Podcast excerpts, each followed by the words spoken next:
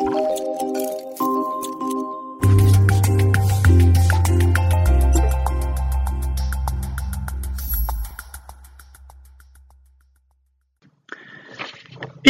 thérapeutique et modification du mode de vie. En 2020, les travaux sont en cours afin de mettre en place un programme d'éducation thérapeutique s'adressant à tout patient porteur d'une amylose, quelle qu'elle soit, et ses aidants.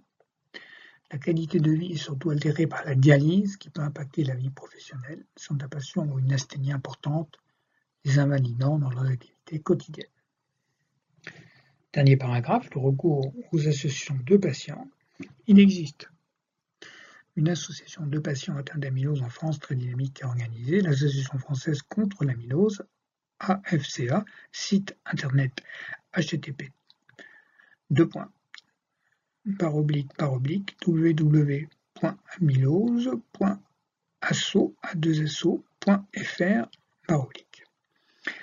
Des échanges entre membres atteints de la maladie sont possibles. Un livret sur la maladie est disponible sur le site de l'association.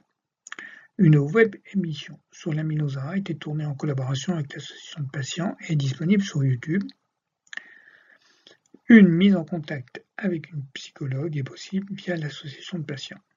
Une assistante sociale peut également conseiller les patients et leurs familles dans leur démarche administrative.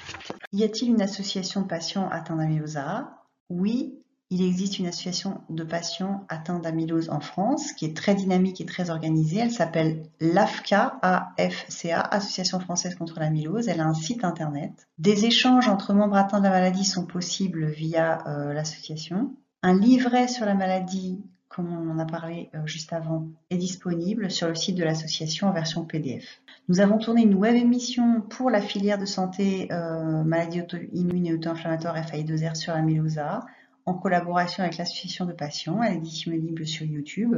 Une mise en contact avec une psychologue est possible via l'association de patients contre l'amylose. Une assistante sociale peut également conseiller les patients et les familles dans leurs démarches administratives.